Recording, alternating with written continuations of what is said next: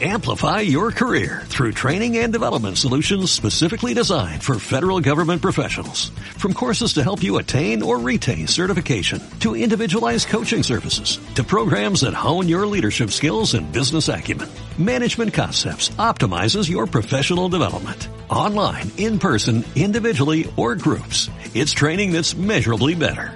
Learn more at managementconcepts.com. That's managementconcepts.com. Hola, has llamado a ¿Puedo hablar? el programa presentado por Perra de Satán y Snorkel y no puedes dejar ningún mensaje porque aquí las únicas que hablamos somos nosotras. empieza. ¿Puedo hablar? Querida amiga Enrique, Hola. aquí estamos un día más, pero no estamos aquí realmente. Aquí, aquí, ¿dónde es? Aquí es, estamos en Málaga, porque somos unas mujeres tan autoexplotadas, porque nos, aplo- nos explotamos nosotras solas, que hemos aprovechado nuestro primer show de la historia de la humanidad Sí. en Málaga, Sí, que ya ha pasado y ha sido un gran éxito, ¿verdad? pero eh, lo hemos aprovechado para, en vez de pues subir al Alcazaba, ¿cómo íbamos a subir nosotras una cuesta? En vez de ir a la manquita a verla por todos los lados o en vez de irnos al Pimpi a firmar unos barriles, pues, Pues nada. eh, nos hemos quedado en el trabajar. hotel en el que nos hospedamos para recibir a Miguel Guerrero, que teníamos muchas ganas de hablar contigo para hacer un episodio que para nosotras es, pues yo creo Sí. que muy importante. Sí, bienvenido, Miguel. Muchas gracias, buenas tardes. Me podría haber llevado al Pimpi, tampoco yo habría, Oye, pues todavía tenemos tiempo habría para un poco de barullo, pero no habría protestado, no habría protestado en absoluto. Sí. Encantado. Pues hace mucho que la idea de hacer un capítulo sobre suicidio nos, nos ronda, porque bueno, la salud mental es uno de nuestros principales temas, eh, siempre a nivel usuario, siempre Eso como, decimos nosotros. como- Nosotras la salud mental la manejamos a nivel usuario Claro. como personas que, Que están cucú. que están cucú y que han recurrido a los servicios. Todos, todos somos usuarios. so- Somos usuarios. Eh, nosotras eh, llevamos la terapia psicológica por bandera, eh, la psiquiátrica cuando hace falta y bueno, pues el suicidio es empieza a ser menos tabú, aunque eso tú nos sabrás decir mejor en qué cómo, cómo ves el estado de la cuestión y creemos que es más que pertinente pues dedicar un rato a hablar de esta realidad que más o menos yo creo que casi, casi todo el mundo tiene o va a tener cercana en algún momento. A lo mejor no cercana En primer grado. de primer grado, pero en fin, es una, sí, es una realidad que, bueno, que casi todo el mundo se va a tener que enfrentar a ella en algún momento de la vida de una manera o de otra. Entonces, mejor charlarla tranquilamente, hablar sobre ello y podemos empezar por ahí, ¿no? Por cómo ve alguien como tú, un experto como tú, que te dedicas profesionalmente a, estos temas. ¿Cuál es el estado de la cuestión con el suicidio en España?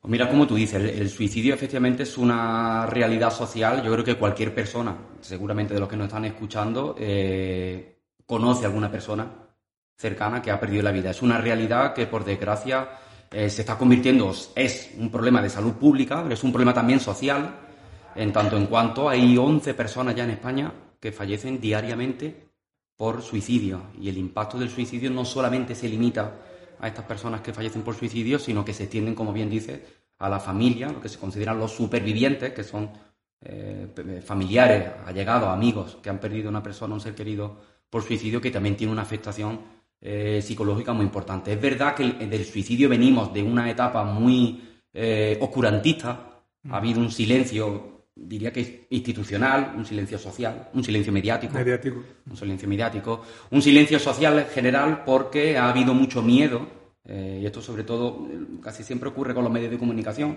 que han lastrado mucho, ¿no? En tanto cuanto los medios de comunicación, pues son agentes, ¿no? Que tienen un poder de convocatoria muy, eh, muy importante. Se han mantenido en una situación de silencio por miedo. Ha habido mucho miedo, a la al miedo al contagio, miedo a no hablar de una manera eh, eh, adecuada, a no seguir unas recomendaciones, y esto eh, todo lo social, lo político, lo económico, ha confluido en que esa realidad se ha ocultado. Se ha ocultado y si las comparamos, ¿no? normalmente hacemos esa comparativa a nivel un poco con fin eh, docente para que la gente entienda un poco eh, si lo comparamos con la violencia de género, con, con lo- el terrorismo, eh, los accidentes de tráfico, otros problemas sociales que son muy importantes, sí que tienen esa cobertura mediática social que es muy importante y que ha servido seguramente para poder romper barreras y romper esos mitos y poder trabajar la prevención de estos, de estos problemas sociales, con el suicidio estamos en camino.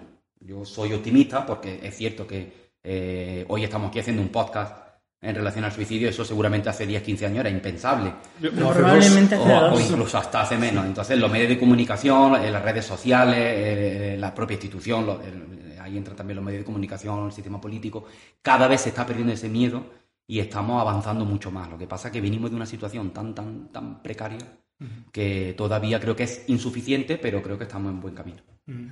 Por despejar esa, eh, esa mm, norma que hasta ahora, sobre todo para los medios de, comunicación, ha sido como la línea editorial a seguir de no hablar de suicidios por el efecto llamada, ¿no? Siempre se ha puesto este, este, pues bueno, esta razón como motivo para ocultar los casos de suicidio que había, mm, incluso de personas que sí tenían un alcance mediático, ¿no? que, cuyos suicidios pues, se han disfrazado de, otra cosa, como se ha venido haciendo en mi pueblo, sin ir más lejos. Estoy convencido de que todos los pueblos de España. ¿no? Eh, ¿Tú de verdad crees que mm, hablar abiertamente del suicidio incita a la gente a cometerlo? Mira, ese es uno de los mitos y de los, eh, de los prejuicios que rodean al suicidio, que por desgracia son muchos, los mitos eh, tienen una función social y suele ser una, una, creencia generalizada que es compartida, pero que no se corresponde con una realidad. Y de los muchos mitos, por desgracia digo, que tiene el suicidio, que rodean al suicidio y a la salud mental, uno de ellos es precisamente este, el de hablar del suicidio eh, abiertamente incrementa el riesgo de que la persona con la que estás hablando pues pueda llevar a cabo un suicidio. Y esto empíricamente es falso. Eso está súper demostrado que no es así. Este podcast se llama Podemos hablar y en este caso eh, no, no, no en interrogante, sino en afirmativo. Podemos y debemos hablar. Porque no es así. La persona con la cual se puede hablar del suicidio tiene un efecto contrario, tiene un efecto de drenaje, de poder ventilar emocionalmente la situación en la que está. Le estamos dando una oportunidad a que esa persona también un poco pueda rescatarla, podamos ¿no? agarrarla y conectarla a la vida. Y no, es, no hay ninguna, ningún estudio empírico, ningún estudio científico que haya demostrado que hablar del suicidio genera ideas suicidas a las personas que no lo tienen. Igual que si nosotros ahora aquí, pues yo hablo eh, con Beatriz, le hablo del yihadismo, no la voy a convertir en una yihadista por hablarlo. Entonces, no, ese, ese mito hay que desterrarlo porque es un obstáculo y es una barrera para que las personas que quieren eh, hablar del suicidio no encuentren en el otro lado a personas que estén dispuestas a escuchar. Y ese mito especialmente hace daño, por ejemplo, en el sistema sanitario. Cuando hay profesionales de, la medicina, de atención primaria, de cualquier especialidad, de salud mental incluso, que no están dispuestos a hablar por miedo a que el paciente, en, este, en este caso, pues pueda aumentar el riesgo de suicidio, eh, estamos cometiendo, estamos haciendo una iatrogenia porque no estamos dando esa oportunidad. Por lo tanto, eh, hablar del suicidio es una ventana para poder salvar a la persona y a veces casi casi la, diferencia entre la vida y la muerte. Y mm, yo quería hacerte una pregunta porque la idea que tuvimos nosotros de hacer eh, un episodio dedicado a la prevención del suicidio, o sea, cuando, cuando se materializó, porque era una idea que teníamos prácticamente desde que, desde que arrancamos, lo que pasa que nuestro podcast tiene un formato de chascarrillo y no sabíamos cómo abordarlo. Por eso hemos preferido esperar para hacerlo bien que no hacerlo nosotras solas mal.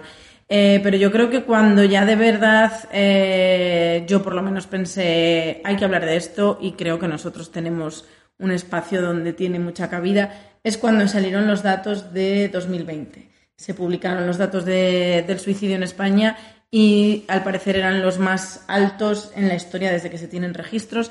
Casi 4.000 suicidios en un año. Se comparaban los datos con, los muertos por coronavirus y había ciertas franjas de edad, sobre todo entre los más jóvenes, que es quien nos, nos escuchan a nosotros, eh, pues que los datos eh, hablaban por, por, sí mismos y yo creo que ahí es cuando ya dijimos, mm.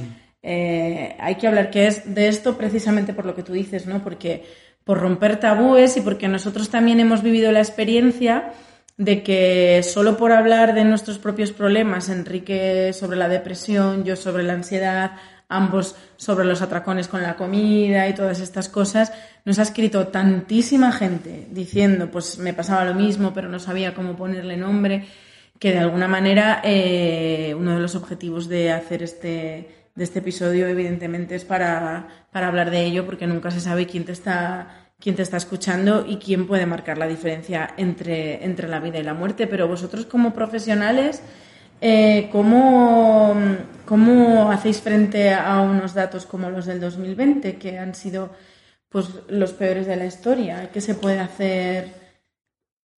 Mira, es, es cierto, es verdad que en 2020 eh, como tú bien dices, desde que hay registros, pues la tasa de mortalidad ha sido la más elevada. Como tú bien dices, son 3.941 personas, pero posiblemente sean más. Eso también hay consenso en que suelen estar eh, infranotificadas y posiblemente pasen de 4.000. Más allá del número, que creo que yo siempre repito, son muertes eh, evitables, son muertes prevenibles, más allá de que, es la cifra que impacta, detrás de esos datos eh, hay una morbilidad, no solamente una mortalidad, sino una morbilidad del suicidio que tiene que ver, por ejemplo, con los intentos de suicidio.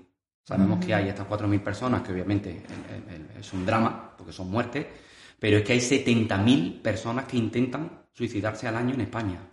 Eso supone, eh, para hacer un poco la idea, una urgencia eh, psiquiátrica, una urgencia médica, una urgencia en salud mental, cada siete minutos y medio. Cada siete minutos y medio. Detrás de eso están las personas que están pensando en el suicidio. Que ahora es verdad que parece que tras la pandemia sí que se está empezando a evidenciar de que son más personas las que están pensando o han pensado en el suicidio. Pero ya de base partimos de que dos millones de personas en nuestro país han pensado en el suicidio en algún momento eh, de su vida. Eh, para que haya otra idea, por ejemplo, los datos de eh, emergencias aquí en Andalucía, que estamos en Andalucía, por el 061, cuando llaman personas con código que se llama ¿no? amenaza suicida, han sido en los últimos 18 meses 12.000 llamadas. Y si seguimos avanzando, hablaba de los supervivientes al principio, ¿no? las personas que son 80.000, casi 80.000 supervivientes al año en nuestro país. Es decir, todo eso eh, supone un impacto que va más allá de las cifras de mortalidad que eh, son las que aparecen siempre. ¿no? Esto de las cifras lo contamos muchas veces no por, por una visión dramática o por decir, mira la importancia que tiene, sino porque hay poca conciencia en la población, por ejemplo, de estos datos. Mm. Entonces no se suele vivir como un problema social si ni siquiera sabe valorar la magnitud de lo que hay. Hay un estudio, una encuesta que es muy simple, pero fue en el año 93. Pero fue muy interesante porque en el año 93, cuando fallecían en España casi, bueno, más de 6.000 personas en accidentes de tráfico, se preguntó a la gente que dijeran un poco cuáles eran las cifras que pensaban eh, que habían fallecido por, por accidente y las cifras de suicidio. Entonces, la mayoría de la gente, eh, dato arriba, dato abajo, se acercaban mucho a los 6.000, ya había una conciencia, pero fija, con el dato del suicidio, fijaros que el 80% de esas personas que contestaron, cuando fallecían 3.500 personas, el 80% dijo que 500 o menos. Es decir, no tenían, no tenían esa conciencia. Entonces, es importante para poder eh, sensibilizar y para poder visibilizar el que se conozcan eh, estas cifras. Y en vuestro caso, por ejemplo, que hoy este, este podcast se está convirtiendo en una herramienta, una estrategia de prevención, pues eh, va a servir efectivamente para esto, para generar conciencia y sé que desgraciadamente muchas personas que puedan estar escuchándolo pues van a saber bien de lo que estamos hablando. Desde el sistema de salud se pueden hacer muchas cosas, pero sí me gustaría también eh, que pensáramos que no es el único lugar, el sistema de salud, el único lugar responsable de la prevención del suicidio. Para poder atajar este problema ¿no? Que, no, que nos atañe a todos, hay que involucrar a toda la sociedad. Y no solamente estamos eh, hablando de los poderes públicos, de los gestores sanitarios, obviamente que tienen que hacerlo, salud mental pues también tiene que liderarlo, pero estamos hablando también de los sistemas sociales, de bienestar, eh, asuntos sociales comunitarios, educación, medios de comunicación, el movimiento de las asociaciones, la, ciudadanía en general. Es decir, que esto, si queremos realmente eh, ponerle freno o poder prevenirlo, tenemos que involucrarnos todos. Y hay muchas estrategias muy buenas eh, para tareas, para repartir, digamos, entre todos estos sectores que, eh, he dicho, eh, que, podemos poner en marcha. Pero creo que nos lastra mucho el que no hay un plan. Entonces se están haciendo muchas cosas, vosotros lo sabéis bien, en, diferentes, en las comunidades autónomas, en diferentes ¿no? medios, pero falta una estrategia global, lo echamos de menos, los que trabajamos una estrategia global, un plan nacional que permita un poco vertebrar todo y, poder empujar todo en la misma dirección. Entonces, eso también es importante porque se están haciendo cosas muy buenas, pero necesitamos organizarlas. Sí, yo creo que la comparación clásica con la violencia machista en este caso funciona bien, ¿no? Porque una mujer maltratada en los tiempos de pre-Ana Orantes, ¿no? eh, lo que pensaba era que, pues que estaba sola, ¿no? Que lo que estaba sucediendo era algo que le había un poco tocado, ¿no? En, en, la eh, endiablada secuencia del azar y que, pues bueno, que es a lo que tenía que enfrentar ella por sus propios medios. Y yo creo que mucha gente que está pensando en el suicidio hoy siente eso, ¿no? Que, que solo le está pasando a él. y que estás solo frente a eso, ¿no? Yo, yo soy la primera que sí he tenido pensamientos suicidas y cuando los he tenido, ahora los entiendo. En su momento no los entendía. Ahora creo que los entiendo de una manera que es como, como una manera de canalizar, eh, bueno, pues eh, sentimientos negativos o sentimientos de frustración o de, de ya no puedo más. Y entonces te pones a pensar en el suicidio pero yo los entiendo como así, ¿no? Cuando de repente me viene esa idea a la cabeza, ahora mismo soy capaz de identificarla como una llamada de atención más a mí misma de, oye, eh, te estás dejando llevar por tus pensamientos chunguis, vamos a intentar irnos por otro lado. Pero la primera vez que tienes un pensamiento suicida real, es decir, cuando ya te visualizas a ti mismo haciendo algo, eh, crees primero que ya has llegado al cenit de la locura, o sea, que ya, ya no tienes remedio, ya estás en el top, mm, top 3 de irte a tomar por culo. Eh, y segundo, te sientes súper solo porque yo, por ejemplo, lo que pensé fue, ¿cómo se lo voy a contar a mi madre? Menudo disgusto le voy a dar. ¿Cómo le voy a decir a mi madre que estoy pensando en esto? Es que no, o sea, ni se me pasa por la cabeza. Mm. Porque, mm, como tú bien dices, eh, en torno al suicidio hay un tabú, pero también hay muchísimo miedo. Miedo porque es algo desconocido que no sabemos cómo gestionar. Y yo soy la primera que si a mí ahora mismo me viniera una persona y me dijera eh, me quiero suicidar, es que a lo mejor tampoco sabría cómo reaccionar. Entonces, no querías darle a tu madre el disgusto de decirle... Y claro, eso te hace comértelo tú solo, con las herramientas que puedas. En el mío, literal, me lo comí yo solo, porque mis herramientas eran darme tracones con la comida. Eh, pero, pero es lo más, yo desde mi punto de vista, es eh, lo más duro que hay pensar que esto solo te está pasando a ti, que no se lo puedes contar a nadie porque qué van a pensar que ya no puedes estar más loco porque ya estás pensando en, acabar con tu vida y que, y que, no sabes qué hacer, ni a dónde ir, ni, que ya estás perdido, o sea, que, que ya, ya, has tirado la toalla contigo mismo. Entonces, claro, cuando te ves en esa situación es muy difícil levantarte o es muy difícil reaccionar. Sí, tú lo has explicado muy bien y la realidad cuando yo me entrevisto con los, ¿no? con los usuarios, con los pacientes que vienen a, mi consulta, ahí quizás eh, dos sentimientos, digamos, que pueden ser generalizados. Yo siempre respeto porque cada persona, la ideación suicida, eh, puede tener múltiples ¿no? casos muy individuales, cosas muy concretas, pero de común hay dos sentimientos que son muy dañinos y que son muy dolorosos. Uno es el sentimiento de soledad. Las personas se sienten solas las personas pueden estar rechazadas, sentirse rechazadas, pueden estar aisladas también socialmente, pueden eh, sentirse excluidas, por eso discriminadas, y ese sentimiento de dolor social es muy, muy dañino para el ser humano. Y luego el otro sentimiento así interpersonal, ¿no? que también es muy frecuente, es el sentimiento de carga. Sentirse una carga para los demás, sentirse un estorbo, lo cual da un poco la idea un poco, ¿verdad?, de que el suicidio eh, favorece, alivia el sufrimiento de los demás, en contra de lo que se dice, ¿verdad? Otro mito de que el, suicida es una persona egoísta, pues fíjate que en muchos casos ellos han pensado en su familia, pero es que piensan que van a estar mejor si él no está. Y la idea suicida cumple una función, como, como tú bien has, explicado, y suele surgir casi siempre una probabilidad muy alta cuando se combinan dos situaciones, dos elementos. Uno es el sufrimiento, cuando la persona está sufriendo por un dolor físico, por un dolor emocional, por un dolor social, un dolor moral, un dolor espiritual. Cuando se junta ese sufrimiento con un estado de desesperanza, es decir, que la persona piensa que ese sufrimiento pues, no va a desaparecer nunca, eh, que es interminable, que es insuperable, que no va a poder modificarlo, esa combinación, sufrimiento y desesperanza, origina en la mente del ser humano la idea de suicidio, que viene a cumplir un poco la función de acabar con ese dolor, acabar con ese sufrimiento insoportable, acabando con mi propia vida. Por lo tanto, eh, hay que tener en cuenta que también cumple esa función de desestresarse, porque a veces cuando las personas se sienten tan, tan atrapadas, ese pensamiento yo creo que surge de una manera... Es casi liberadora. Es casi liberadora, efectivamente. Y hay muchas personas que precisamente porque tienen esa idea es lo que le impide pasar al acto. Lo que pasa que, ¿por qué intervenimos? Porque esa idea en la cabeza no una persona eh, levantarse diariamente, tenga que hacer su vida, llevar a su hijo al colegio, a seguir trabajando, pensando que quiere acabar con su vida, es terrible. Eso genera un desgaste emocional muy amplio.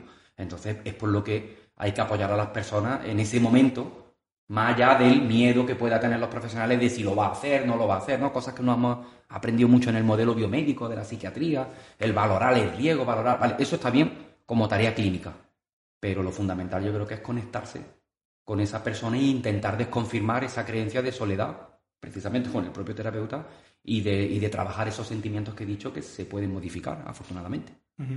Sí, te estaba escuchando y la verdad es que mi caso es mm, de libro, ¿no? de, manual, porque yo en lo peor de mi depresión, eh, para mí fantasear con tirarme por la ventana, que era además como visualizar cada gesto, ¿no? Cada eh, movimiento, eh, imaginarlo en mi cabeza una y otra vez, ¿no? Ese bucle, eh, en mi caso lo que servía era un poco para aliviarme de, pues bueno, del sufrimiento que tenía en ese momento y de, la ausencia de herramientas que yo tenía para gestionarlo, porque esto evidentemente fue antes de ir a, terapia. Y, y, yo sinceramente me acostaba cada noche y me arrullaba a mí mismo pensando en cómo me iba a tirar por la ventana. O sea, nunca hubo. Yo, creo que mi, fantasía suicida era, o sea, era estanca, quiero decir que empezaba y acababa y, esa era su utilidad. Yo no creo que jamás hubiera tenido eh, la valentía para ejecutarla, jamás. Pero sí que ese pensamiento recurrente, yo era con el que me acostaba todas las noches, porque era mm, como eh, como cuando te quedabas atrapado en un videojuego, ¿no? Sabes que, bueno, que siempre está la salida de desenchufar la consola y, por lo menos es, esa ausencia de futuro que tienes en ese juego acaba de manera radical, triste, eh, tramposa, si quieres, pero bueno, es una manera de, abandonar la, la partida. Y, y a mí me consolaba pensar que, bueno, que tenía, que vivía en un tercero, que tenía un balcón en mi habitación y como cada vez, como me levantaría de la cama, la haría, porque yo, eso sí, no iba, a dejar la, la cama sin, hacer la habitación recogida perfecta. Eh, incluso a veces eh, el debate era, ¿y escribo una nota? ¿No escribo una nota? Con lo pedante que soy, mi nota puede ser quijotesca, ¿no? o sea, y, y sí, mi, fantasía, mi ideación suicida funcionaba estrictamente como, como alivio desesperado de, ese bucle mental eh, que era mi, depresión. Entonces, yo, a, mi, a, nivel, como siempre decimos, de paciente, a nivel de, desde luego, de no de experto, ni de médico, ni de psiquiatra, ni de psicólogo, yo sí mm, creo que tener pensamientos e ideación suicida en algún momento de la vida no es, no te convierte en alguien extraño, raro, ni loco de atar, ni que ha perdido todas las, quiero decir, porque mi caso es paradigmático. Llevo cinco años haciendo terapia y eh, hace mucho tiempo que esta idea no se me pasa por la cabeza, vamos, ni, ni de lejos, quiero decir eh, con, sorprendentemente, con cuando me instalaron por fin, eh, me, actualizaron el sistema y me integraron cosas como la autoestima, ¿no? que nunca la había tenido, pues venía como un regalo las ganas de vivir. Fíjate que, que sorpresivo. Por un euro más. Por un eurillo más. Y quiero decir que y, no me persigue, ¿no? No me, no me persigue ya esos pensamientos. Entonces, quiero decir que pensar en quitarse la vida, yo creo que es más normal o más usual de lo que parece, o, de, lo, o menos drástico de lo que suena. Mm. Aunque no sé si tú como experto tienes una... Eh, no, yo creo que esto conviene dejarlo claro. la idea suicida o, verse involucrado en pensamientos de suicidio eh, no tiene eh, nada que ver con la enfermedad mental lo que decimos siempre, el suicidio no es un trastorno psicológico ni es un trastorno mental. Eso es un error, otro tabú que hemos heredado de hace unos siglos, cuando la psiquiatría, la medicina en el siglo XVIII comenzó a reclamar un poco para sí el estudio del, suicidio, asociaron todas las personas que están pensando en el suicidio con las enfermedades mentales.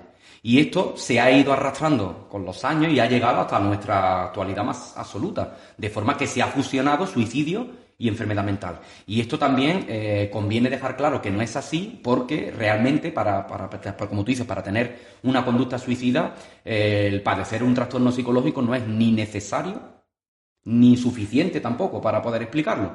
Aunque es cierto, eso también lo, lo hemos comprobado, que padecer un trastorno psicológico, como puede ser obviamente la depresión, que es un trastorno que se relaciona mucho con la, con la, conducta suicida, pues incrementa el riesgo. Por eso llamamos que es un factor de riesgo. Tener un trastorno psicológico, pues es un factor de riesgo. Pero es un factor de riesgo, como tú bien dices, uno más, entre otros muchos. Y que hay muchas personas que están pensando en el suicidio o llevan a cabo intentos de suicidio, desgraciadamente fallecen y no tienen ningún trastorno mental como tal. Aunque si dices, pues bueno, la persona tenía depresión, yo esas veces siempre lo pienso, ¿no? Digo, bueno, es que nadie que es feliz se suicida. O sea, si está en esa situación, sufriendo estás. Y hoy en día, con las categorías diagnósticas que hay, bastante, es bastante fácil que a una persona le coloquen un diagnóstico.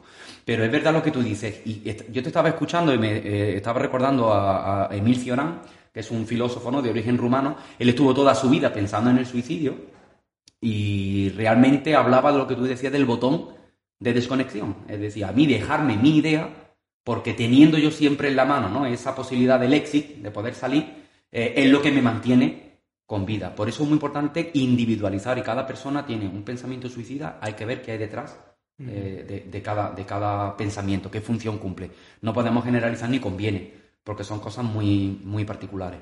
Pero entiendo que desde el punto de vista incluso filosófico, cuestionarse el suicidio, ya esto lo decía también eh, Albert Camus en su libro de la obra del mito de Sísifo, empieza esa obra diciendo el verdadero problema filosófico es el suicidio, porque pensar si la vida merece la pena ser vivida o no es la cuestión eh, fundamental. Y cualquier persona sana, eh, de una manera ética, de una manera, se plantea muchas veces cuestiones de la vida. Todos tenemos motivos para vivir y algún motivo para morir.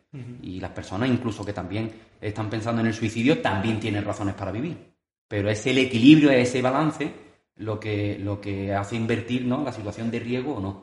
Por lo tanto, yo creo que eh, hay que potenciar mucho por qué no se suicida. Es decir, que ahí donde están los factores de protección, ahí todo lo que nos ancla a la vida. Y hay personas que desgraciadamente tienen eh, muchos factores de riesgo y a lo mejor con un único factor de protección, que puede ser los vínculos, que puede ser el amor, que puede ser eh, compensa toda esa situación de sufrimiento. Por lo tanto, yo creo que ahí donde está la clave en la prevención, en, lo que nos conecta con la vida.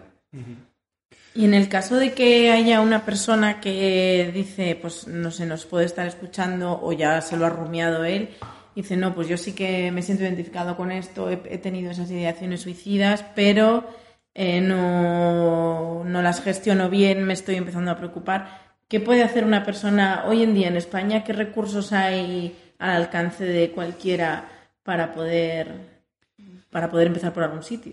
Hombre, empezar es, ese ejercicio que tú has hecho, si se llegara a esa conclusión ya sería estupendo, que es debo contarlo. O sea, todo lo que no sea que una persona rumie esa idea y, como ha comentado Enrique, empieza a darle vuelta a esas imágenes mentales, que eh, es una situación de riesgo, en tu caso te estaba protegiendo, pero no deja de ser una situación de riesgo si una persona tiene esa idea y desaparece o fluctúa, es diferente Así esa idea ya se, se, ¿no? se, enclaustra dentro de la mente y comenzamos incluso a, planificarlo con esas imágenes mentales. Esa es una situación que se acerca más al riesgo de suicidio que el, que el, simple pensamiento. ¿no? Entonces, fundamental saber que hay que pedir ayuda. Ahora viene la otra parte. ¿Quién, cómo y cuándo? De entrada, lo ideal sería las personas cercanas de tu entorno. O sea, podemos pensar, alguien puede estar pensando, pues si hay que tengo idea de suicidio, al psiquiatra. Bueno, eso, eso está ahí. Y es un recurso, ahora lo podemos comentar. Pero de entrada las personas que te quieren, las personas que tengan más cercanas, son las que más van a entenderte y van a comprenderte. El problema también es que hay que educar a la población en general, por eso es tan importante esto, educar un poco a escuchar esto, a escuchar este pensamiento. Yo sé que es una conversación que es muy dura, para el que lo cuente, para el que lo escucha. A veces cuando tú recibes, tú lo hablabas de tu madre. Sí, yo no fui capaz nunca de decirlo a mis padres porque yo pensaba, es que menos les gusto les voy a dar, encima yo preocupada. Claro, encima pues fíjate que, que has tomado ¿no? De, más ético, ¿no? De decir, pues que yo mi malestar va a suponer el malestar de otra, de otra persona. Pero hay que pensar que eh, la conexión social es, es quizá el, el factor de protección estrella. da la oportunidad a la persona de aplazar la idea y poner mientras en marcha otro tipo de recursos. Luego, obviamente, desde el punto de vista sanitario, cualquier profesional del sistema de salud público, sea médico de familia, enfermera de atención primaria, eh, un trabajador social, puede ser no sanitario, psicólogo clínico, psiquiatra, obviamente, están preparados para dar una atención eh, eh, ante una, una situación de riesgo de suicidio. ¿Es verdad que se podía mejorar? También. Yo trabajo en el sistema sanitario, soy el primero que hace autocrítica de que los profesionales tienen esa responsabilidad y esa competencia, tienen que formarse para poder escuchar y para no dañar ante esa situación. Pero eh, no entiendo que una persona pueda estar pensando, voy a contarlo, no me va a servir, esto lo va a empeorar y no lo intente. yo no puedo decir aquí, te aseguro que cualquier persona del, sistema sanitario al que se lo cuente te va a ayudar, va, no lo puedo prometer, pero sí es una parte más que se puede explotar. Entonces, eh, hay que contarlo. Y el médico de familia, sabemos que es lo más cercano para que pueda dar la oportunidad de derivar a los recursos de salud mental. Que obviamente, pues todo el mundo estará pensando ahora, yo lo, me lo veo, eh, pero ¿para qué? ¿Para que me den una cita dos meses después, tres meses después, me vean media hora? Eso es otra cosa. Pero el sistema de salud tiene también medios y herramientas para trabajar lo urgente. Pero lo urgente se tiene que, se tiene que transmitir. Y eso es algo que también a las personas que los compañeros que nos estén escuchando, me gustaría también que supieran que la idea suicida es urgencia.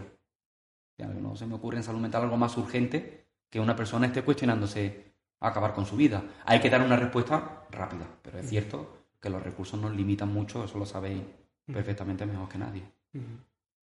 Sí, yo em, creo que es muy difícil dar el paso de contarlo es el paso, o sea, es, la frontera, ¿no? La, muralla más alta es sin duda esa.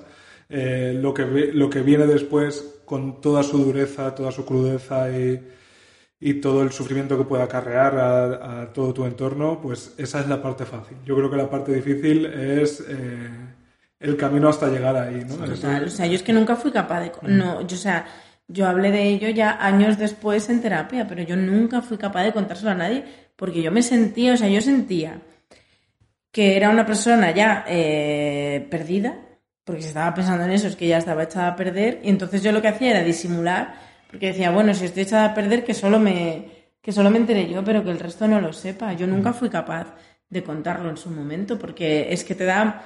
yo, el, el, miedo que tenía era eso, el miedo al disgusto.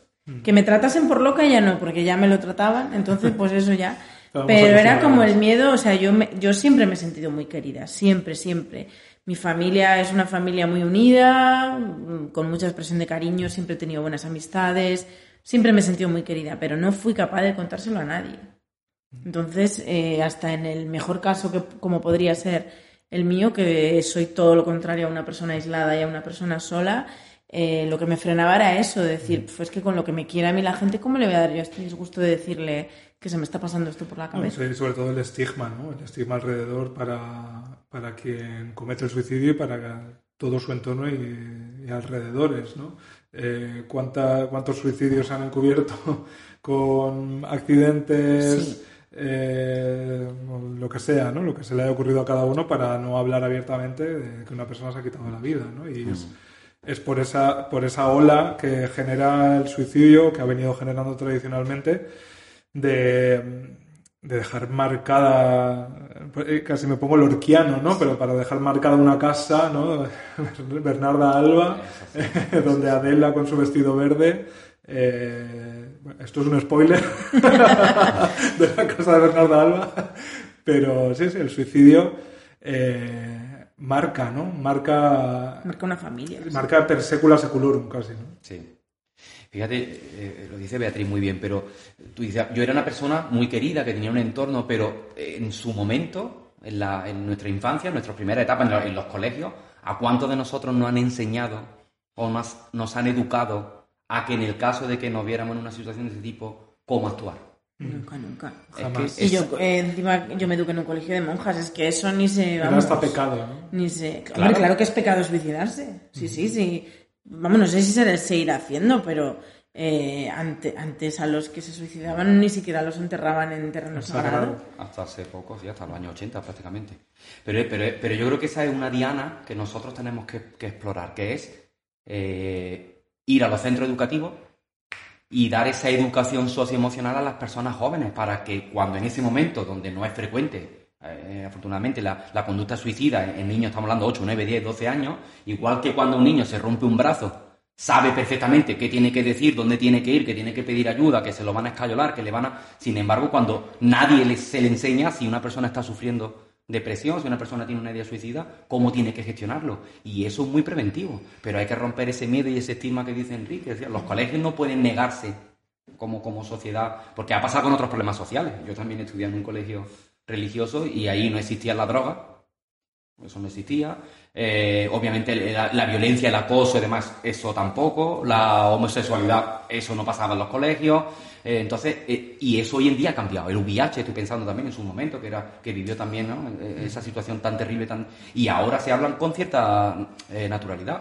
Y las aspiraciones que también se puede hablar del suicidio dentro de unos años de una manera, de una manera normal. Eso sí parece que está cambiando ahora. Lo de la salud mental en los, en los colegios, en los institutos, es algo que está penetrando cada vez más, pero yo creo que algo más preventivo, que un chico sepa y tenga habilidades para que el día de mañana, si por desgracia se ve eh, involucrado ¿no? en una idea suicida, que sepa cómo actuar. Eso es dinamita, eso es oro.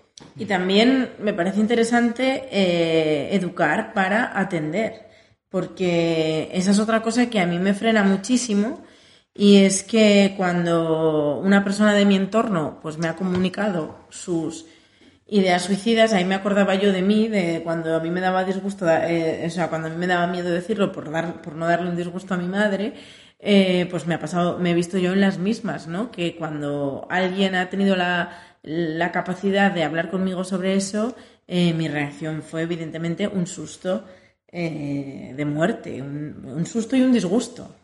Pero ¿cuál piensas tú que es la reacción o la verbalización o la frase más clásica, más típica, cuando una persona le dice a otro, mira, estoy pensando en quitarme la vida. Supongo que lo más típico será decirle, no, hombre, no, anda. Anda ya, no digas eso, eh, no pienses en estas cosas, es una locura, no digas tonterías. Invalidar ese sentimiento es lo más común. Y no es porque las personas seamos malas, ni, seguramente pues las personas no tienen esa herramienta, entonces evitar esa conversación que le va a generar mucho sufrimiento, pues es la inercia natural. Pero volvemos a lo mismo, ¿por qué? Porque como tú bien dices, tampoco se nos educa a cómo escuchar cuando una persona esté sufriendo. También hay una cuestión muy cultural y muy de sociología hoy en día, y es que hay muy poca tolerancia al sufrimiento de los demás. O sea, la gente ahora mismo, en ese individualismo en el que estamos, nadie quiere, y no hay nada más que te comprometa a tener que escuchar, a tener que que una persona te diga que está poniendo tu vida en juego. Luego, solución, lo invalido. Es una locura, es una tontería, pero si nos ponemos ahora nuevamente en el punto de vista de la persona que lo está expresando, el efecto es terrible. Mm. Porque es, estoy comunicando el malestar más importante que seguramente esté viviendo en ese momento de mi vida y la respuesta de una persona a la cual ya ha pasado ese mecanismo de decir voy a decirlo, la respuesta es un cero. Y esa no sería la peor. Porque respuestas, por desgracia, negativas que todavía añaden más sufrimiento eh, es, también frecuente. Eh, invalidar a la persona, pero es que gente eh, no tiene huevos de hacerlo, eh, pues eh, ese tipo de, no, banalizar eh, no tiene importancia, está llamando la atención, eso son chorradas, tú lo único que buscas, es eres un flojo, o a la vida hay que... Entonces, ese tipo de cuestiones todavía hacen mucho más daño, porque la persona puede incluso hasta confirmar realmente eso que está, que está pensando. Por, yo, por lo tanto, yo creo que educarnos todos es una tarea, diría, que ética, en la que todo el mundo nos tenemos que, que meter, porque además, con la idea que tú has dicho al principio, que nos puede pasar a cualquiera en cualquier momento.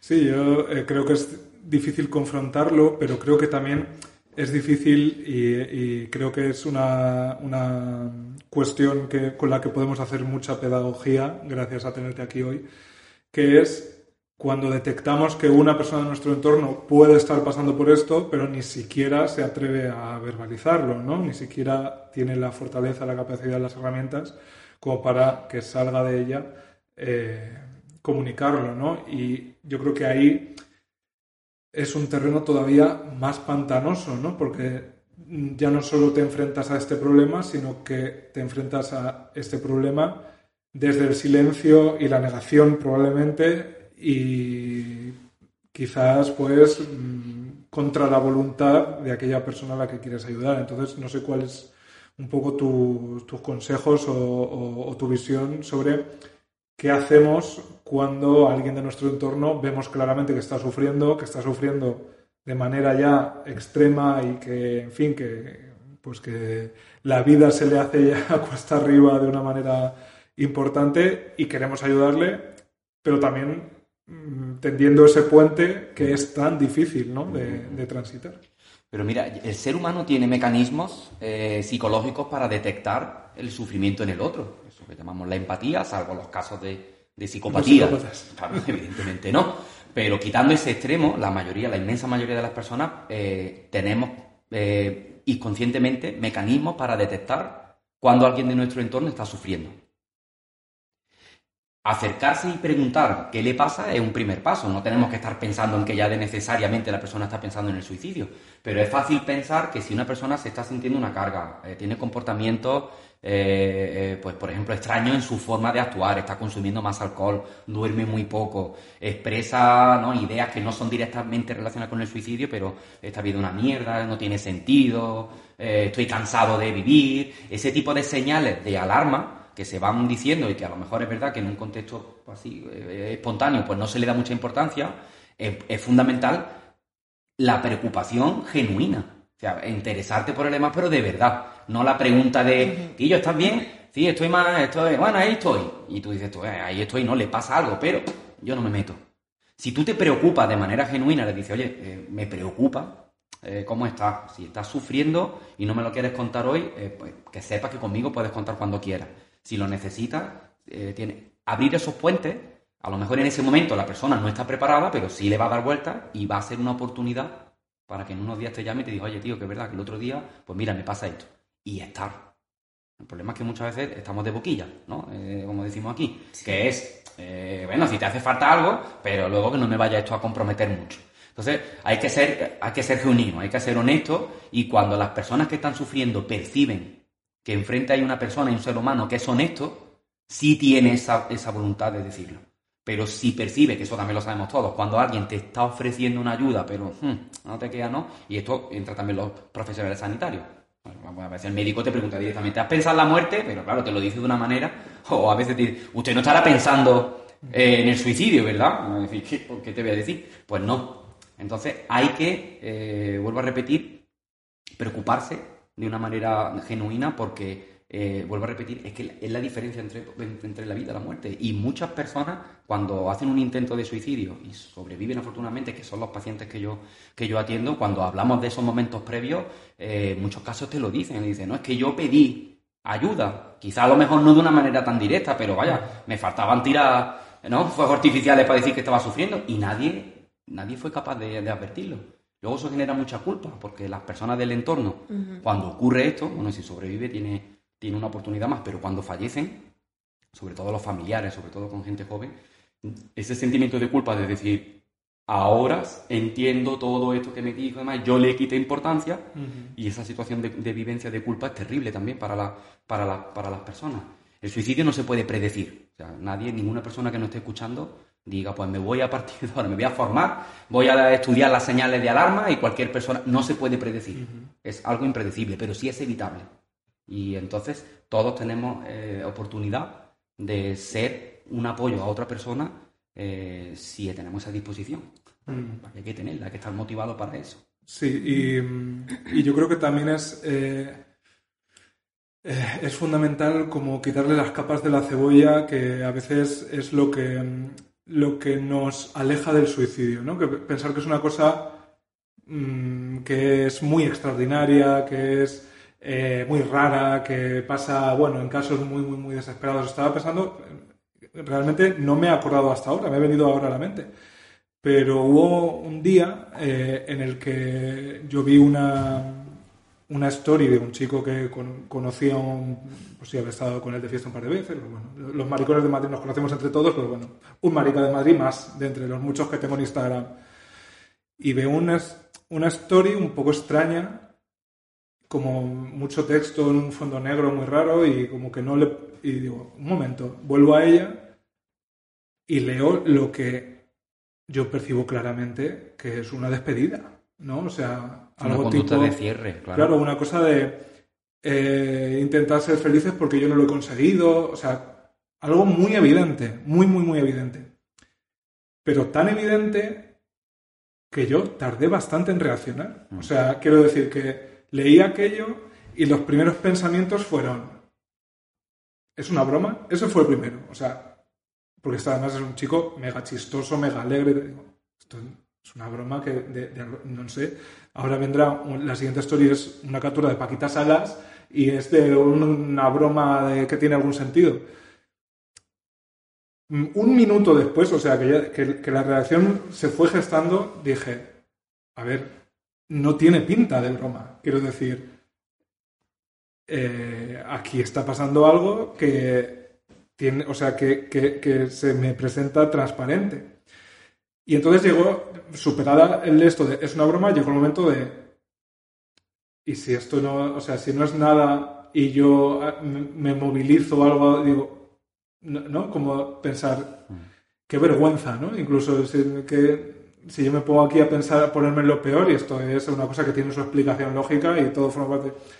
Claro, y, al tercer minuto fue como, vale, eh, prefiero mmm, yo, pero aunque sea confirmar, porque además la tercera, fue, la, tercera barrera fue como, yo tampoco tengo tanta confianza con este chico, ¿no? O sea, ¿qué hago yo? ¿Dónde voy yo? ¿no? Algo así como, ¿dónde voy yo? Eh, insisto, los minutos fueron pasando y, y, a mí la verdad es que se me empezó a acelerar el corazón de pensar, mira que como esto sea lo que parece, yo lo estoy viendo, y no hago nada, o sea, ¿cómo me voy a sentir luego? Entonces, un poco por eso dije, mira, tengo que hacer algo. Mm. Eh, no tenía su número de teléfono, pero tenía el número de teléfono del compañero de piso. Otro chico con el que tampoco tenía yo particular confianza, pero bueno, tenía su teléfono. Entonces le llamo, un poco superando esa vergüenza de que te llame alguien que has estado con él tres veces. Él estaba feliz de la vida tomándose algo y tal, y le digo, mira, tu compañero de piso acaba de poner una story que yo interpreto, quiero decir, como alarma, eh, mm, si tú le puedes llamar, puedes comprobar. Entonces el chico como que miró y a él le, había escrito un WhatsApp con lo mismo. Entonces ahí sí dijo, voy para casa y tal. Yo no sé en qué quedó la cosa, pero desde luego había algo que aquello atajó o no atajó, pero...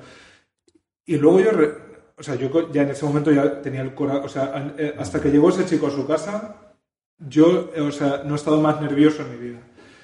Y claro, al final pensaba, ¿cuántas barreras yo mismo yo que estoy en terapia, que me intereso por esto, ¿cuántas, ¿cuántas barras he tenido que superar? No, o sea, no, digo, no quiero decir con esto que yo le he salvado la vida a este chico, o sea, pero que, que yo mismo, que estoy concienciado, me considero concienciado, he tenido como que ir superando esa vergüenza, esa, esa extrañeza, esa, para hacer una cosa tan tonta como una llamada por, por teléfono que a lo mejor en este caso no ha cambiado las cosas, pero que a lo mejor, o sí, o sí, o sí, pero que en otros casos, o sea, alguien que conoce desde tres veces y que sabe ver la señal, pues sí puede ser a lo mejor el que primero reaccione. Entonces, joder, yo decía, en realidad, eh, ¿cuántas trampas tenemos integradas alrededor del suicidio? Ni que como para... Yo personalmente, hasta que yo no hice terapia, y hablé del suicidio en terapia y entendí por qué yo había tenido esos pensamientos, de dónde venían. Yo en mi entorno eh, sí había recibido algunas señales, pero yo las obviaba completamente. Como mm. no era capaz de entender lo que me pasaba a mí, eh, no era capaz de entender lo que le pasaba a los demás. Así que yo era esa persona que, que, es, que es que lo obviaba completamente y pensaba, va, tendrá un mal día o bueno, otra persona le, le ayudará. O sea, hasta que yo no fui capaz de hacerle frente, eh, viví ignorando las señales completamente. O sea, que igual si tú has salvado alguna vida, yo he dejado llevar alguna. no lo cuento por eso, lo, digo porque incluso cuando uno tiene lo tiene en la cabeza, a veces eh, hay cosas como la vergüenza, ¿no? Eh, también juegan su, su papel. Mm. Pero fíjate, esta historia se repite en muchos casos. Hay, hay muchos profesionales, por ejemplo, de la farmacia que cuando un paciente le están pidiendo la medicación, te dicen, de la forma que me pidió la medicación, yo noté algo raro. Yo creo que esa persona iba a tomarla, te como una sensación. Pero es que hay notarios que te dicen, eh, ha venido una persona hoy a cambiar el testamento y por la forma en la que me ha hablado de tal, creo que esta persona está pensando en el suicidio. O sea, eso ocurre eh, en, muchos, en muchos contextos diferentes. A mí las redes sociales también es una cosa que me preocupa, porque es verdad que se está utilizando como otro medio de conductas de cierre, ¿no? Incluso personas que cancelan sus cuentas o se despiden, como tú has dicho, directamente. Entonces, ante el riesgo beneficio-coste de decir la cago, porque me mira que es una chorra, vale, pues la cago y no hay ningún problema. Pero el beneficio que tiene, que es salvar una vida, es tan grande que merece la pena que si cualquier persona le invade esa sensación de peligro por algo consciente, algo inconsciente, por lo que sea, y da esa oportunidad que tú has tenido, que es una oportunidad de rescate, porque fíjate que ese chico, eh, el que tú hacías referencia, que recibe el, WhatsApp, da un sentido, no porque tú le hayas escrito, sino porque seguramente él ya también habría tenido alguna, algunos mensajes que en ese momento le cuadró perfectamente para ir a... Y, y, es la diferencia de salvar una vida o no.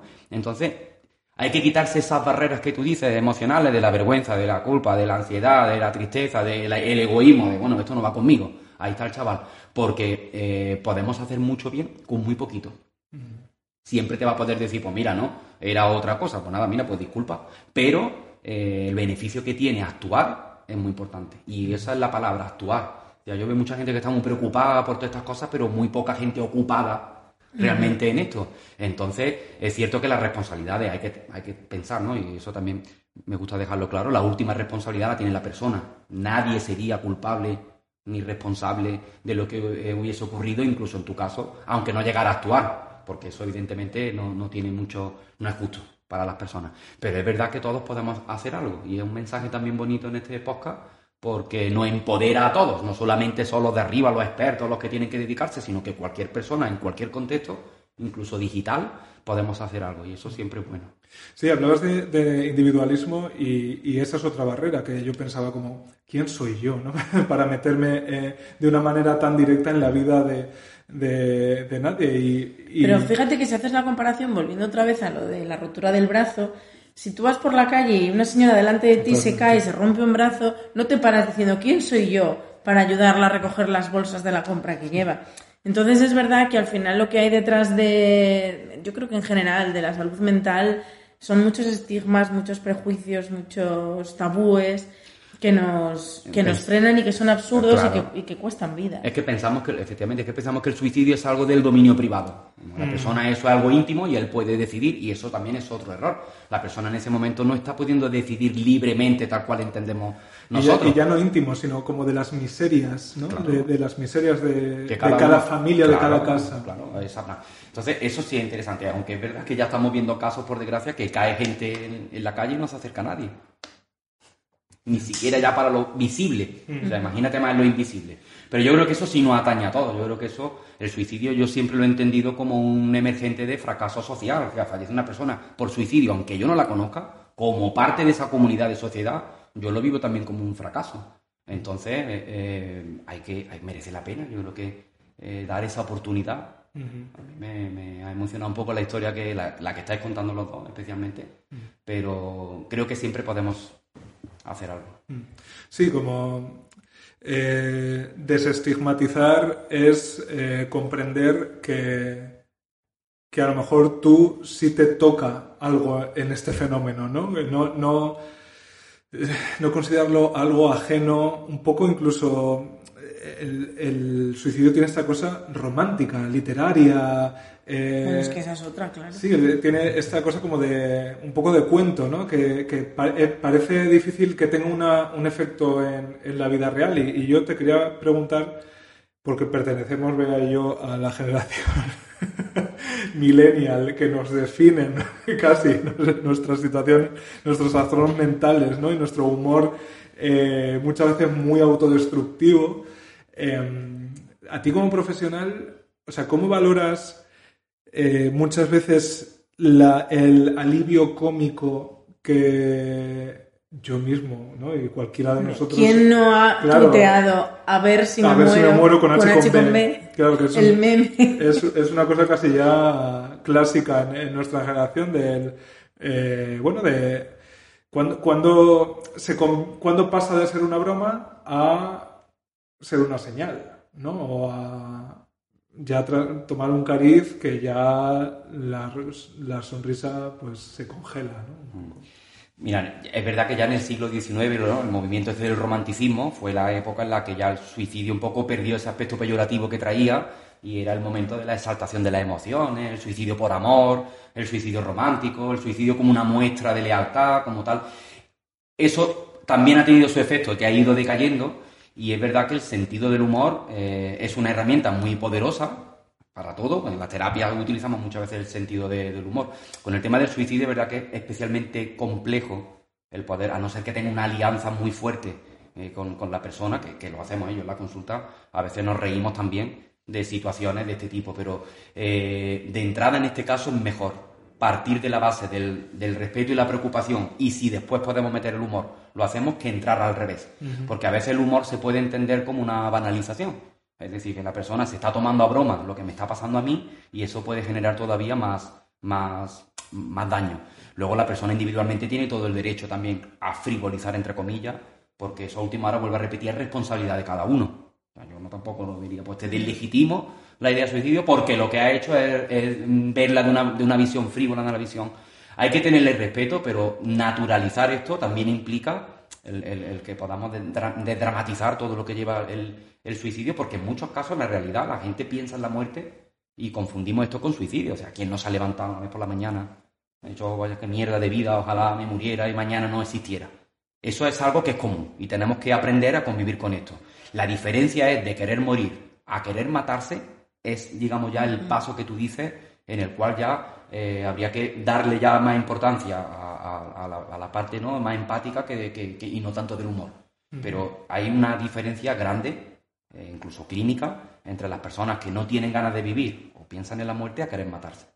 Y lo primero, pues forma parte, de aquí en Andalucía, estamos súper acostumbrados a, tener ese tipo de lenguaje, ¿no? De, de la muerte, de reírnos de muchas cosas y demás, pero yo creo que la gente sabe bien discriminar cuando lo dice como expresión de humor a cuando una persona está. Porque el lenguaje no verbal ahí eh, se prioriza mucho. En las redes sociales no se percibe. Bueno, pero cuando ya es un formato meme, Eso el meme ya mm, casi es sinónimo de chiste. Claro, el lenguaje no verbal ahí es muy importante, porque es lo que te hace ver la persona si cuadra mucho ¿no? El, sentimiento que lleva con la expresión o no. Pero bueno, que en cualquier caso, volvemos a repetir, es que nadie puede predecir lo que está pasando. Ante la duda, yo pregunto. No, y yo creo que eh, Bea y yo somos el mejor ejemplo de que al final uno hace chascarrillos con sus experiencias y sus experiencias pues pueden ser que, mm, como me pasó a mí hace poco, te cae un pájaro en la cabeza, que es una situación ya de por sí cómica, o puede ser pues con que has estado meses sin poder levantarte de la cama porque no, no le encontrabas ningún sentido a la vida, ¿no? Mm. Eh, puedo hablar, eso es el ejemplo de que el humor también es una vía para enfrentarse a eso. Incluso... Y una vía para comunicarlo. Sí, para... Yo no, no, voy a decir superarlo, pero eh, convivir con ello. O sea, para mí el humor es fundamental para convivir con mis tendencias depresivas. Es una de mis herramientas más, vamos, más a mano. Porque al final hacer chistes sobre eso lo pone encima de la mesa. Y si yo lo pongo encima de la mesa, a mí se me descarga un poco de dentro. Entonces, esta, estoy pensando todo el rato en Soy una pringada, Esti, que la hemos tenido en el programa, que ella hace humor constante y además muy efectivo y muy descacharrante sobre su ideación suicida y... de hecho, creo que escribió un libro, si, si, el tema del libro no era el suicidio, había varios capítulos... Claro, y, terminas de risa eh, oyéndola decir cómo eh, se levanta y le dice, bueno, pues o, me pasa esto o me pego un tiro, ¿no? Y, yo creo que, que en realidad es bastante valiente, ¿no? Que estoy convencido de que hay mucha gente a la que les choca e incluso que lo ven peligroso, pero yo creo que hablar de lo que nos pasa eh, es más importante que el cómo, al, menos con temas que han estado completamente eh, silenciados. No sé, ¿tú qué opinas? Sí, sí, no, yo entiendo la herramienta del humor. A mí, en una persona que utiliza el humor en este contexto, me, da dos señales. Una, que la persona está aceptando lo que le está pasando, y otra, que lo está afrontando. O sea, si una persona puede vivir lo del humor, es que está dominando el problema, porque cuando el problema te invade y, no, y, acaba contigo, no, te surge, no, te surge el humor. Entonces yo cuando un paciente o una persona eh, está, en el contexto de la, de la, consulta hace humor de este sentido, que a veces a mí me lo, me lo dicen en un contexto en el que, claro, imaginar una consulta específica de prevención del suicidio, cuando te dice una persona, pues te digo una cosa, ya esta es la última, la última vez que nos vemos, de aquí salgo y me ahorco. Claro, se lee distinto así esto te lo dicen en un bar.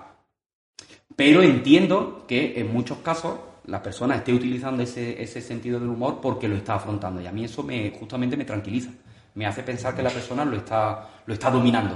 Por tanto, hay que utilizarlo también. El humor es una herramienta, como digo, también poderosa, pero concretamente en el suicidio eh, yo eh, le tengo especial respeto porque ese límite yo, puedo decir, soy experto, pero yo no sabría en cada persona, ¿no? Entonces prefiero siempre ser prudente a no hacerlo, salvo que vea que en el paciente sí que lo utilice como una forma de desestresar y de normalizar. Eso sí es positivo, pero es que a veces la gente normalizar y frivolizar, eh, esta línea, se queda ahí muy delgada. Es confusa. Es confusa. Eh, yo no sé a ti qué opinión mm, tienes respecto a tantos, eh, creo que había un libro que de Enrique Villamatas, una vez se llamaba Suicidios ejemplares. o sea, todas estas figuras públicas eh, que muchas veces es la única manera en la que el suicidio se ha colado en los titulares de, los medios de comunicación. El caso de Verónica Forqué es, yo creo que el más reciente, doloroso. ha habido un cambio. Antes, cuando hablabas de la romantización del suicidio, me acuerdo que en los, en los 90, o sea, yo por el contexto en el que me crié de ser una niña tan sobreprotegida, tan querida, colegio de monjas y demás, el suicidio casi me daba miedo. Eh, era una experiencia que me, que me daba miedo. Pero a la vez, eh, pues estaba la figura de Kurt Cobain, que era quien molaba entre los adolescentes. Y una de las razones por las que molaba es porque se suicidó. Es decir, eh, esa romantización del suicidio que lo convirtió casi como en un héroe del rock. Mártir, Sí, o, o, más que un héroe, un mártir. Y, claro, eh, yendo desde el caso de Kurt Cobain al de Verónica Forqué, hay un cambio tan aunque aunque podamos sacar miles de errores sobre cómo los medios de comunicación, las redes sociales eh, se ha cubierto la noticia, pero ya el cambio social es tan grande en tan solo 25 años o, o 30, no sé cuántos habrán pasado, entre 25 y 30, eh, que bueno, por lo menos es significativo. Es que hay unas recomendaciones de la Organización Mundial de la Salud en referencia a cómo comunicar el suicidio que hace siempre especial alerta a cuando se tiene que informar del suicidio de un personaje que tenga relevancia pública. Eh, en principio ellos dicen, los medios de comunicación, que el suicidio no es noticia, no tiene por qué serlo, y en el caso de comunicar eh, el suicidio siempre se hace porque o bien las consecuencias que ha generado un suicidio tienen relevancia social, porque están asociadas a un desahucio, porque ha habido eh, una, eh, eh, una, precipitación en una carretera y la noticia que ha generado 16 kilómetros de retenciones, que es algo que yo muchas veces no, no, entiendo, es especialmente problemático cuando son personajes públicos por la identificación que puedan tener personas, sobre todo más vulnerables, no en todo el mundo, pero sí personas muy vulnerables en ese momento. Y dentro de esa población vulnerable, la población joven, que si hay una identificación profunda, sí que puede llevar, y eso está documentado y está también estudiado, que puede llevar a un aumento, una réplica de las imitaciones del contagio. Y esto hoy en día lo estamos viviendo en series eh, famosas de todas las plataformas, ¿no? De Netflix, de, televisión. Eso ha pasado repetidamente desde hace mucho tiempo, no es una cosa, no es una cosa novedosa. Pero la pregunta es la ganancia cuando se comunica el suicidio de Verónica Forqué, eh, de lo que hemos vivido, que, que ha sido el último, eh, leen las noticias y dice, ¿se puede hacer mejor? Se podría haber hecho mejor y no ha sido el único caso. ¿eh? Eh, estoy pensando también ahora en la hermana ¿no? de, la, de, la, de, Leticia, de la reina. Que también fue una cosa mm, horrible. Hay que tener una ética y hay que pensar que por ser personaje público no implica que se tengan que desvelar cuestiones, claro, cuestiones tan personales. Luego, independientemente, métodos. ha pasado también con, con esta esquiadora, con Severo Ochoa cuando comunicaron el suicidio, dónde había sido, con el fármaco que había sido y demás, al día siguiente en Google subieron exponencialmente la búsqueda de personas con ese fármaco concreto, porque se había vendido que ese fármaco había hecho una depresión respiratoria poquito a poco, entonces había muerto en paz, en un sitio muy idílico, las visitas a ese sitio aumentaron también. Quiero decir que eso está más que, más que estudiado que se debe y se, y se puede evitar comunicarlo de esa forma. Lo que pasa aquí en España, pues se habla del suicidio tres veces al año. El día que se publican las cifras del INE, el Día Mundial de la Prevención del Suicidio, que se suele visibilizar, y el día que se suicida algún famoso. Pero hablar del suicidio realmente como, como, como forma de prevenirlo en los medios de comunicación deberían de no hacerse utilizando a un personaje público, a un personaje famoso. porque, porque tiene, tiene ese riesgo de que en personas vulnerables, y porque yo creo que tampoco ayuda. O sea, yo creo que a nadie le interese en qué circunstancias concretas se han dado, empezamos a simplificar las causas, pues ha sido porque estaba en Masterchef, pues porque consumía droga, pues porque una persona, creo que hay que ponerse en el lugar de la familia, de, de, en este caso de esta mujer, que yo, pues yo no la conozco, nada más que lo que tiene, pero pensar en cada uno, eh, si ocurriera en nuestro caso, cómo nos gustaría que se tratara, y hay que tener ese respeto, que yo creo que es fundamental, es que eso añade mucho dolor a las personas del entorno y sobre todo para los medios eh, no esperar, ¿no? No esperar a que ocurra el siguiente suicidio mediático para eh, sacar los reportajes sobre prevención del suicidio, para eh, comunicar los recursos, para... para... hacer un poco de trabajo de campo en ese sentido. hay dos preguntas que me surgen de, de, esta última intervención. La primera es redes sociales, porque es verdad que, bueno, eh, esta forma concreta que ha tomado Internet, ¿no? Pues, recordamos aquí los tres los albores de Internet y, aquello era una cosa mucho más libre, mucho más, ¿no? Eh, eh, y ahora mismo ha tomado esa forma concreta de las redes sociales, que son un método para que las personas puedan maltratar a otras desde la comodidad de su hogar y muchas veces desde la protección del anonimato y eh, yo creo que hay muy poca conciencia del efecto que eso puede tener en la persona que recibe. Y no, y no me refiero a, a, cosas extremas, ¿no? Me refiero a cosas mundanas como, pues eso, pelearse por Twitter, eh, ponerte un comentario de qué gorda estás en Instagram.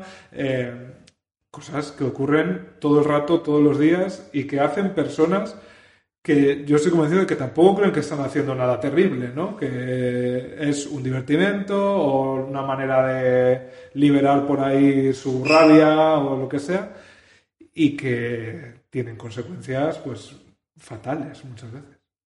Sí, es un tema también muy, muy polémico. Yo las redes sociales no las demonizo, o sea, entiendo que las redes sociales es una herramienta que como todas las herramientas la puedes utilizar para hacer algo bueno o la puedes utilizar para hacer algo malo. Eso en sí depende ya de la persona de cómo lo utilice. Pero es verdad que el, efecto este de anonimato que tú dices o de, la, o de verternos muchas críticas, mucho malestar de la gente en las redes sociales, yo creo que dices tú no hay conciencia, pues habría que tenerla. O sea, yo creo que es que eh, las personas deben de pensar siempre que todo lo que puedan estar eh, diciendo o publicando cuando tiene este tipo de, ¿no? de aspectos peyorativos, de a veces cosas muy crueles, muy, tiene, puede tener un impacto definitivo en la persona, y ya no solamente en el suicidio, sino en la propia vivencia de, de acoso, de sufrimiento que hay. Las redes sociales creo que también falta eh, una legislación aquí en España, porque claro, eso es complejo, ¿eh? yo no, tengo la solución, pero sí que habría que haber un debate un poco eh, ético en este aspecto de hasta qué punto la libertad de expresión eh, se puede llevar siempre y cuando no pase al, al daño en, las personas que lo están utilizando. A mí, yo claro, lo que pasa es que en la vida, o sea, en la vida real, ya sabemos que las redes sociales son la vida real, pero quiero decir, ahora mismo por la calle, yo a un desconocido le digo, eh, yo qué sé, nazi de mierda o facha de mierda o algo que puedo decir en redes sociales, te quiero decir. ¿Y ese señor me puede denunciar? Es que yo creo que por, por eso no te pueden denunciar. Entonces, claro, en las redes sociales tampoco. Lo único que puedes hacer es eso, educar, crear una conciencia, pero eso también es como muy utópico, porque al final los seres humanos, eh, si tenemos la capacidad de la empatía, también tenemos la capacidad de insultarnos los unos a los otros. Pero mira, Beatriz, que en las redes sociales no solamente los insultos, que eso entra dentro de, ya, claro, del código jurídico, de saber hasta qué punto en eso pues tendrán que hablar los expertos, pero las redes sociales y en Internet en general también ha servido como una herramienta donde muchas páginas web se hace apología del suicidio o incluso se abiertamente se dan métodos de cómo suicidarse, con qué herramientas, con qué pastillas, con dónde puedes obtenerla. Si hay páginas, algunas súper crudas, ya tú dices tu peso y tu altura. Claro, tú te referías a la legislación sobre eso. Claro, es que nosotros estamos hablando, no se puede hablar del suicidio, pero es que en redes sociales y en internet, vamos a poner en internet en, en las web, hay 1,2 millones de páginas que hacen apología del suicidio que están accesibles a los jóvenes y a la gente joven, a nuestros hijos, a nuestras hijas que lo puedan estar, que lo puedan estar viendo. Eh, y no se está interviniendo. Entonces, eh, creo que por parte de los poderes públicos merece la pena pensarlo. Seguramente pues haya que hacer una mesa técnica donde estén todos, ¿no? Filósofos, eh, expertos de bioética, eh, legisladores, sanitarios. Habrá que pensar dónde podemos poner el corte y si se puede permitir que hoy en día haya páginas de contenido mm, bastante peligroso para personas, porque ese conocimiento también es algo nuevo. O sea, que, hoy en día el suicidio, una persona que lo esté pensando, ese paso al acto lo facilita mucho el que hoy te metes en internet y pones cómo suicidarme y tiene ahí unos manuales y una guía. También está la guía de cómo evitar y cómo prevenir el suicidio. Entonces tenemos que competir en esas circunstancias. Yo no, no, no, tengo la solución en la mano, pero sí creo que merece la pena que como sociedad reflexionemos eh, sobre esto, el contenido que puede hacer. Sí, y que, a ver, que yo creo que hay que ser también valientes a la hora de entender que hay que intervenir en Internet como intervenimos en, o sea, en todos los demás espacios públicos, porque Internet desde hace ya mucho tiempo es un espacio, público. más. Como el, o sea, yo no puedo eh, ponerme aquí en la calle Larios y decirle a todo el que pasa que es muy feo y que es un gordo y que ojalá se muera. Pero la cosa es que sí puedes.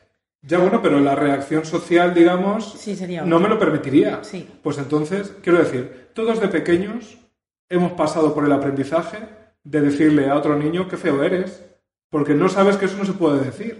O mm, me caes fatal. Sí, pero venía tu mamá o la profesora. No, incluso viendo la cara que provocabas en el otro, pues has aprendido que eso no se puede decir. Entonces, en Internet tampoco, quiero decir, es que en Internet es la vida real. Entonces, afecta de igual manera.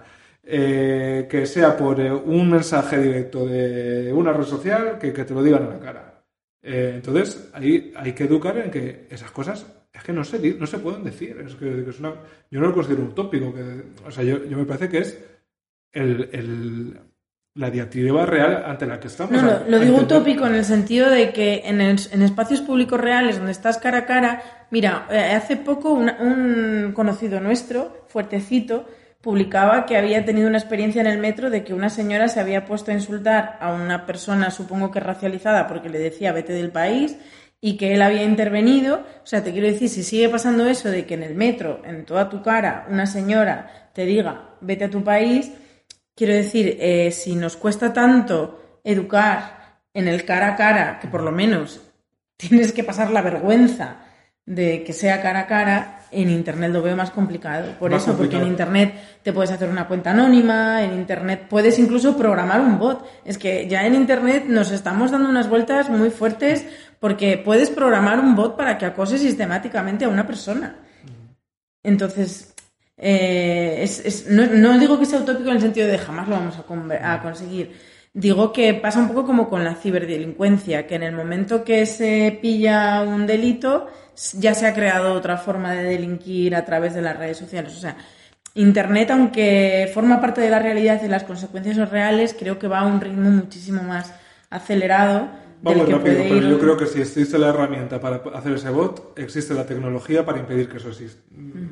Quiero decir que eh, otra cosa es que el espacio público que es Internet se haya decidido por parte del sistema que es de un cortijo de empresas que hacen con ellos lo que quieren y que, lo que, y que son las primeras en usarlas de manera interesada y, y lo más beneficiosa posible para ellas. Y, luego ese es el tema, que a Twitter le interesa que haya movimiento en Twitter, mm. a pesar de que el movimiento sea...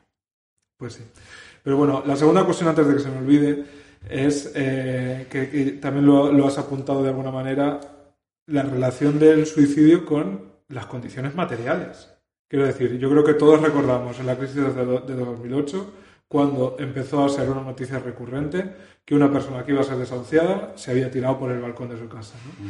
Em, porque el suicidio responde a veces a cosas más terrenales, ¿no? Y eh, en ese sentido no sé cuál es tu experiencia con, con este hecho, ¿no? Con, con que muchas veces eh, no es tanto un derivado de una situación de sufrimiento psicológico, de alguna experiencia en, otros terrenos más etéreos, sino que es gente que literalmente el sistema le ha puesto en un callejón sin salida y pues ha optado por la única salida posible. Sí. mira, el suicidio, esto lo repetimos como un mantra, decimos, el suicidio es algo complejo y multifactorial. Cuando decimos esto que lo repetimos como un mantra, ¿qué estamos diciendo? que para que una persona lleve a cabo un suicidio se tienen que dar una serie de factores. En algunos casos una interacción de factores que van desde lo biológico, lo clínico, a, lo cultural, a lo social.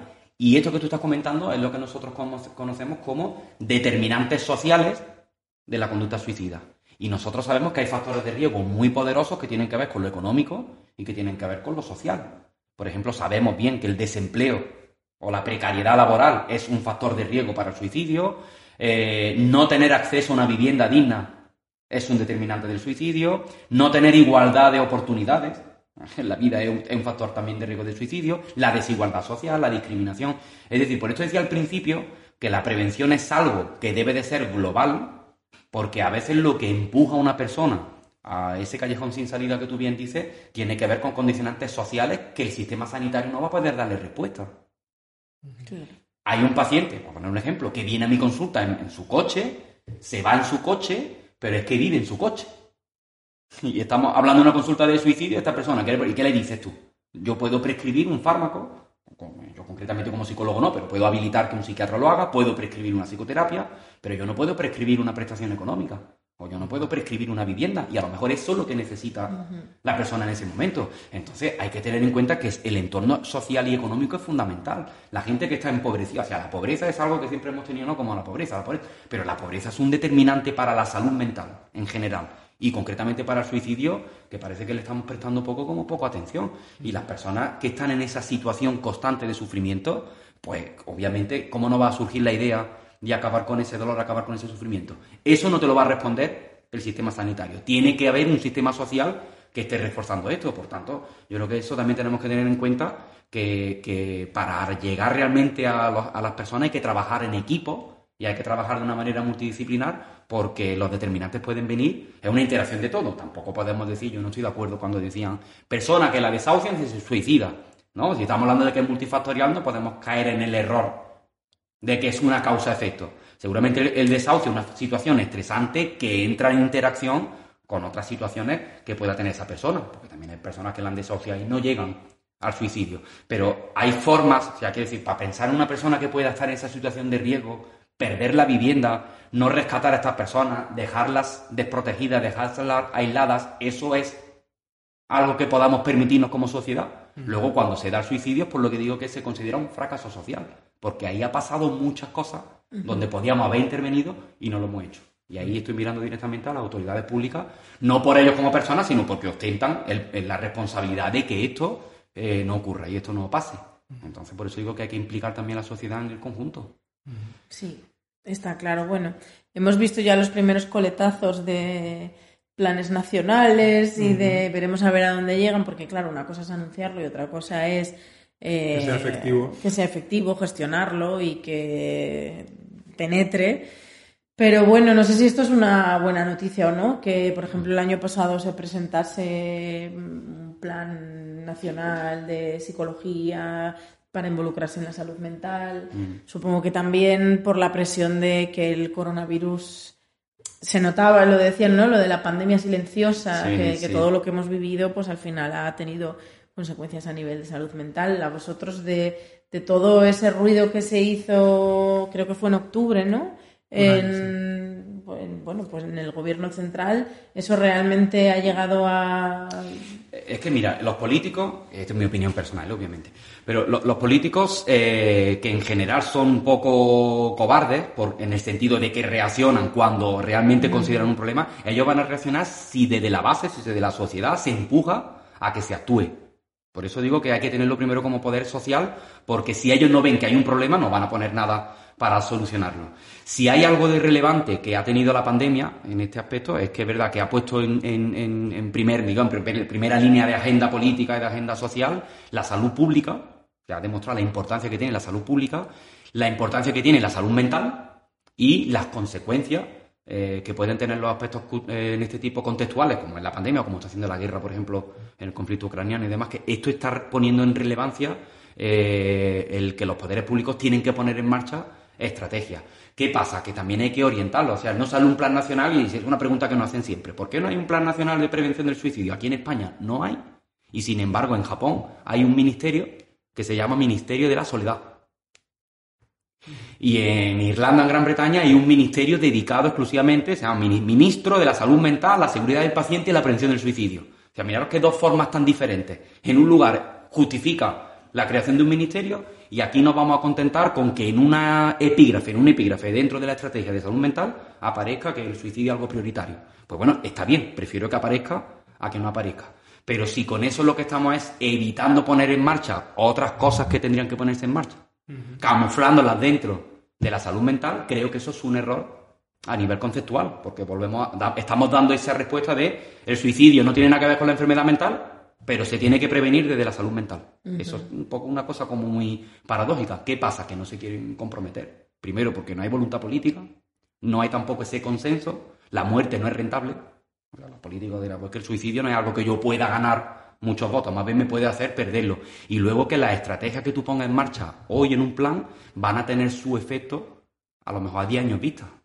Y la política aquí en España es muy cortoplacista, en el sentido de que si no, esto no me lo voy a, a comer pronto, eh, no me pongo en marcha. Por, eso yo creo que, y no quiero con esto echarle la culpa a los políticos ¿no? como estrategia, sino que, vuelvo a decir, hay que empoderarnos como población, poner esto realmente en las calles, poner esto como un problema no solamente al que le pase, porque ahora mismo está liderando esto quién? Personas que se han visto eh, sobrevivientes de suicidio y los supervivientes, los familiares que le ha pasado. Pero es que eso es insuficiente, ellos no pueden solos.